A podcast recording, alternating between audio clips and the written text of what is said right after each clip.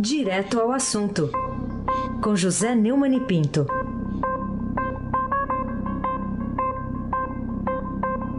Neumani, bom dia. Bom dia, Raíssen Abac, o craque. Bom dia, Carolina Ercolim, tintim por tintim. Bom dia. Bom dia, Almirante Nelson e o Pedalinho. Bom dia, Diego Henrique de Carvalho. Bom dia, Moacir Manuel Evangelista Biasi. Bom dia, Clã Bonfim, Emanuel. Alice Isadora. Bom dia, ouvinte da Rádio Eldorado, 107,3, FM Raíssen Abac, vírgula, o craque. Vamos lá, começar com a manchete do Estadão de hoje, que é espantosa. Indefinição sobre frete de carga trava transporte. Lendo a reportagem, você vê que não é força de expressão, não. Trava mesmo. Transporte paralisado. Se o governo Temer não consegue cumprir uma condição que aceitou para interromper os bloqueios nas estradas e definir os fretes, o que, que ele consegue definir, Neumann? Pois é, nós chegamos a uma nova realidade no Brasil. Eu, inclusive, é, escrevi um artigo que está no blog. Eu, toda segunda-feira né, eu ponho um artigo no blog do Neumann, no Político do Estadão, chamado Suprema Platitude Federal. E nesse artigo eu falo exatamente que no governo Temer nós estamos vivendo um, não aquele poder tripartite, né? É, o executivo o, o legislativo e o judiciário, mas um poder polipartite, dividido com os caminhoneiros. O governo, em vez da democracia, está praticando o que chamam de diálogo, dialogocracia. É diálogo para cá, é diálogo para E não consegue definir um frete, um tabelamento. Não consegue definir por um motivo muito simples. Ele prometeu uma coisa que não tem lei. Não existe lei que autorize é, tabelamento de nada. Nós estamos no livre mercado, os preços são livres e não há como é, tabelar frete. Aí tá na... Aí o que é que acontece? Foi prometeu, não cumpriu. Embarques do agronegócio tem 11 dias de atraso. Indústria sente, sente falta de insumos. Tabela está sendo negociada. Já foram e voltaram seis vezes, meia dúzia de vezes. Né? Aí você vê aqui no alto da página do Estadão, lá em cima tem Kim e Trump fazem encontro histórico em Singapura, uma foto de Donald Trump com o Kim Jong-un, e embaixo, em manchete, garrafal, indefinição sobre frete trava o transporte de carga. Pelo amor de Deus, Carolina Colim, tintim por tintim. Hum. O, o Neumann, o ministro eh, da Segurança Pública, Raul Jungmann, tem razão quando diz que vazamento dos inquéritos da Polícia Federal representa o assassinato político do seu chefe, presidente Michel Temer? É, o Temer, na verdade, é um suicida político. Né? Ele em pleno exercício da presidência da República, única hipótese para ser processado, ele recebeu o Joésio Batista, que depois ele passou é, um ano inteiro chamando de bandido, de meliante, de delinquente, sem explicar por que é que recebeu, o que é que realmente eles conversaram. Ficou preocupado com a gravação, né? Agora ele está sendo investigado na questão lá do Porto de Santos, a filha andou recebendo uma obra de um milhão de reais, recebendo tudo em dinheiro vivo, sem recibo. E aí vem o, o, o, o Jungmann, é, como um bom bajulador, né? já é ministro, foi ministro Fernando Henrique, ministro Lula, agora é ministro Temer, dizer que estão assassinando o chefe dele. Pelo amor de Deus, né? Trata-se de um suicida, né? E faz o que, o que não é permitido, apesar de ter uma larga costa de impunidade, né? Aí sem abaque, o craque. E, Neumann, até que ponto o uso de parte da arrecadação das loterias vai suprir o combate ao crime e à violência pelo tal Sistema Único de Segurança Pública, o SUSP, que foi lançado ontem pelo governo? Você acha que dá para apostar nisso? Primeiro, esse governo está precisando de um relator, um redator, né? Pelo amor de Deus, SUS uma coisa terrível, né? Uma realidade terrível no Brasil, o Sistema Único de Saúde. Remunera mal, a saúde pública é um desastre. Agora vem com o SUSP. A segurança pública, é, pelas tabelas, uma verdadeira um descalabro. Aí vem prometer dinheiro da loteria para financiar um plano de segurança pública. tudo corre para a loteria. O jogo, é, o imposto sobre o cigarro e a bebida, é o vício para combater o crime. Ora, Carolina Ercolim, precisávamos de uma gente mais ativa, mais proativa, mais inteligente, menos idiota no comando da República, né? Você não acha? É, melhorar sempre é bom, né? Tintim por tintim. Ô, Neumani, a defesa feita ontem pela presidente do Supremo Tribunal Federal, ministra Carmen Lúcia, da liberdade de imprensa, produzirá algum efeito benéfico na luta contra a violência contra jornalistas no Brasil, que tem sido uma das mais terríveis pragas nas instituições brasileiras contemporâneas? Carolina, vamos ouvir Carminha? Toca aí, Almirante Nelson. Sem a, a imprensa livre, a justiça não funciona bem, o Estado não funciona bem. Nós sabemos que em 30 anos de vigência da Constituição, a mídia é outra, o poder é outro, a sociedade é outra, porque tudo muda, mas a Constituição precisa de ser reinterpretada para se manter viva e coerente com as necessidades do povo brasileiro, da cidadania brasileira. É muito plá. É muito lero. Eu até falei logo no começo, hoje, sobre esse artigo Platitude, né?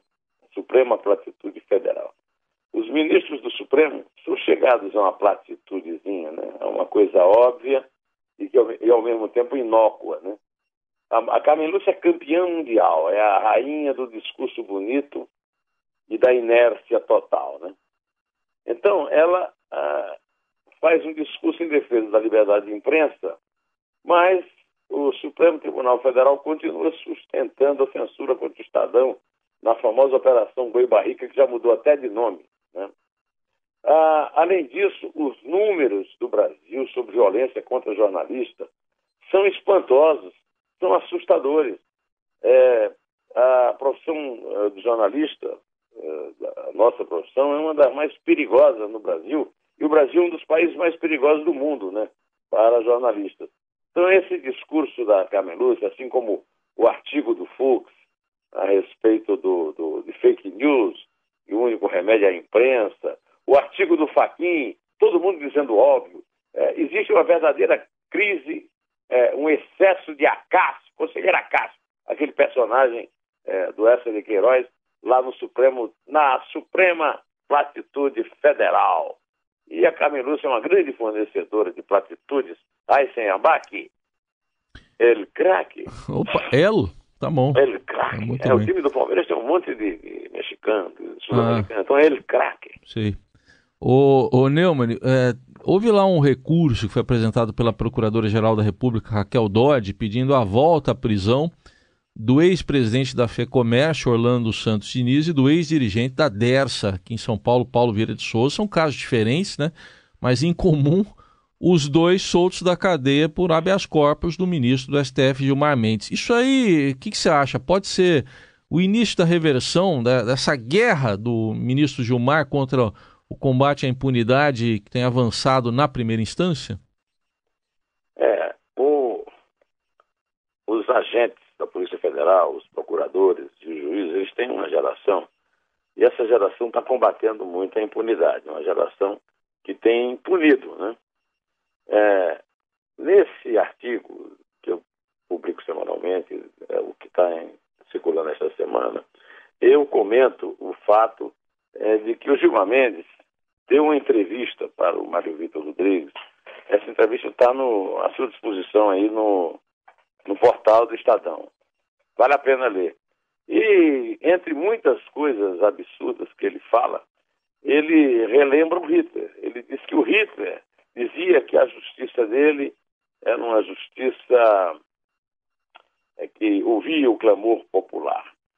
E o, o Gilmar Mendes usa essa, essa mensagem histórica né, como uma defesa é, de, da sua teoria de que o clamor popular sempre produz violência contra os direitos da cidadania caso específico do Paulo Vieira de Souza, que é, o Paulo Vieira de Souza é um diretor, é, ex-diretor da DERSA, e tem, foi descoberta uma conta de 113 milhões de reais na Suíça.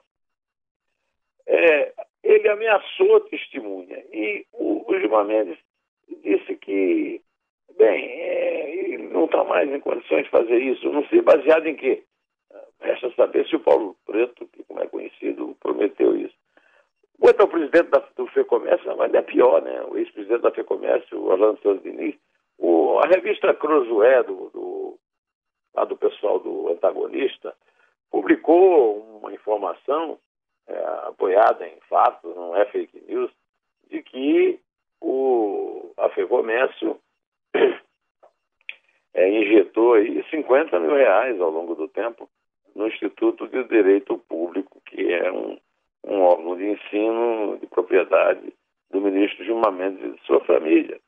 É, uma, o ministro esquece que não é do, do Hitler a, a velha tradição da justiça que juízes que são comprometidos com réus é, desistem, eles é, simplesmente pedem impedimento. Ele, lá no, no, Supremo ninguém pede impedimento e ele muito menos. Né?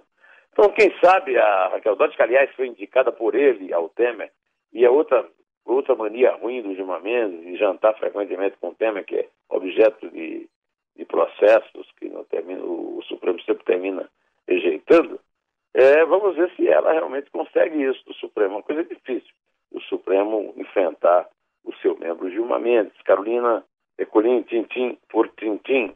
Muito bem, Neumani. Vamos falar também é, sobre o relator da Lava Jato, o ministro do STF, Luiz Edson Fachin, faz bem ao mandar mais um pedido de liberdade da defesa de Lula à Procuradoria-Geral da República para dar seu parecer ou já devia ter anunciado a decisão perdida? A decisão pedida é, é pedida pela enésima vez, na verdade. É, eu acho que ele faz muito bem. Ele manda ela para a Procuradoria-Geral da República e a Procuradoria-Geral da República faz o óbvio. Né? A Procuradoria-Geral da, Procuradoria -Geral da República chefia o Ministério Público Federal. E o Ministério Público Federal tem sido bastante, digamos, inclemente com o Lula em suas ações, seja em, em Curitiba, seja em Brasília.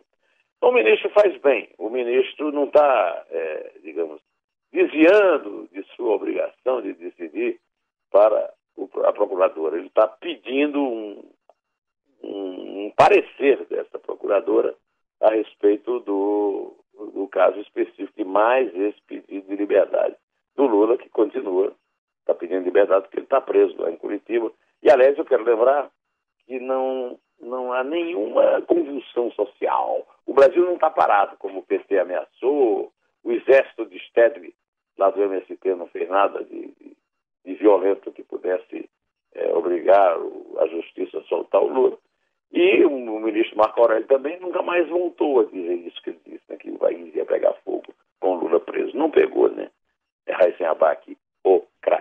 Vamos falar de outro ex-presidente. Ontem houve um depoimento em defesa de Lula, até chamado pela defesa de Lula perante o juiz Sérgio Moro, de Fernando Henrique Cardoso, né, no processo sobre ocultação de patrimônio, uso de propina na reforma do sítio Santa Bárbara, lá em Atibaia. Por que, que o ex-presidente Fernando Henrique, ao depor, disse que só tem a reformar a, a cabeça dele?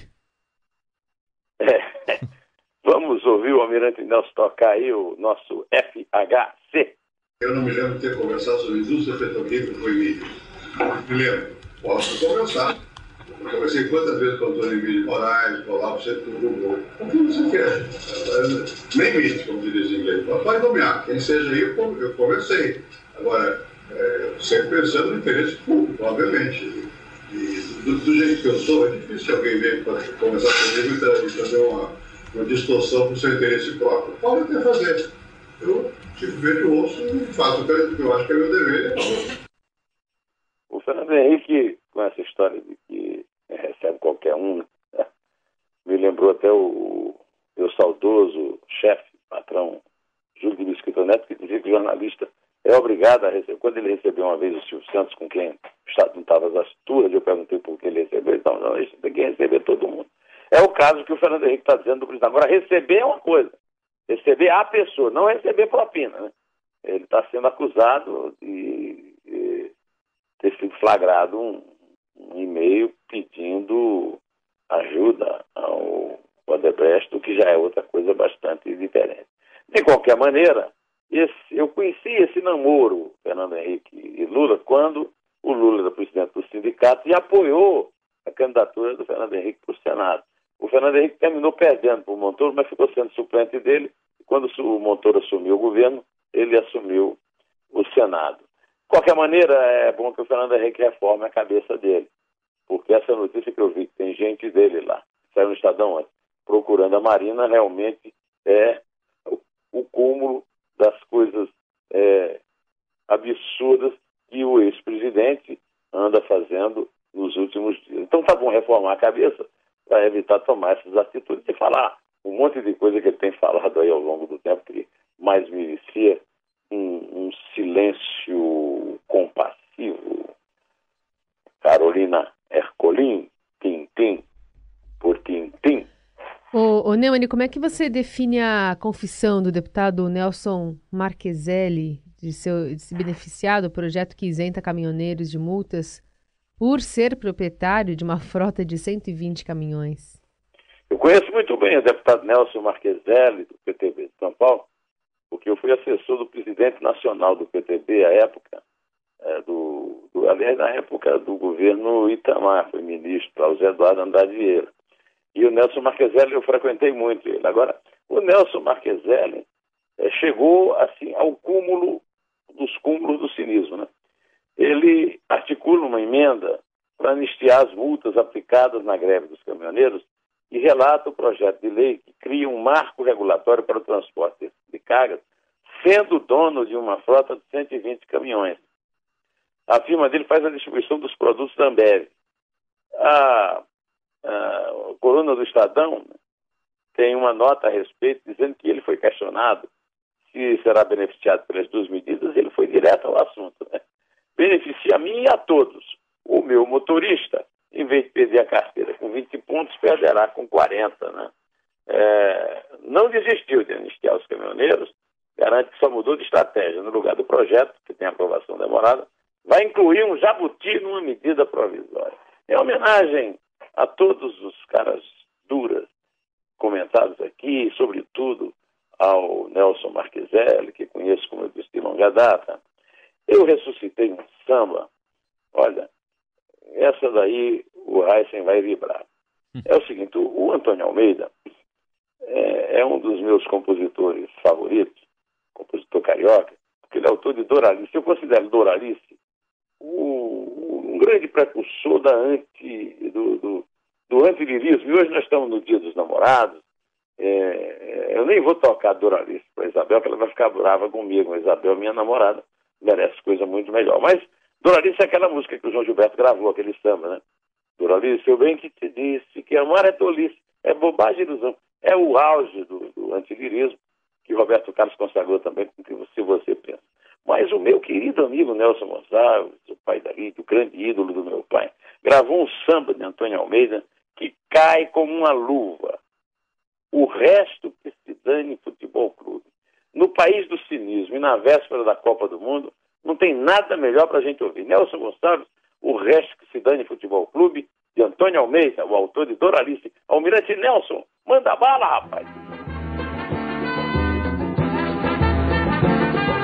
Oh, este mundo cão tá na maior confusão Tá todo mundo louco.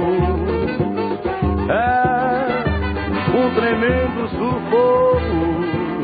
Oh, este mundo cão não tem mais salvação, tá em liquidação. Se Jesus Cristo, que está vendo tudo isto, para nos salvar, como um dia ele já fez com certeza que seria humilhado, espancado, torturado, condenado, crucificado outra vez. A ambição e a maldade estão matando a humanidade. A barra da Lucifer é um salve-se quem puder.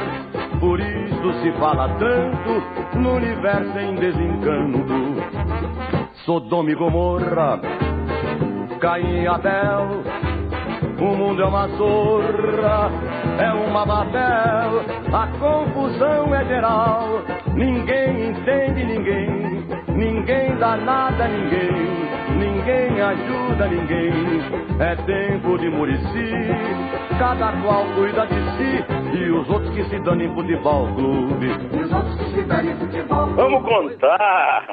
Vamos Boa. Contar. Muito lá, muito bom. É três. É dois. É um. Em pé.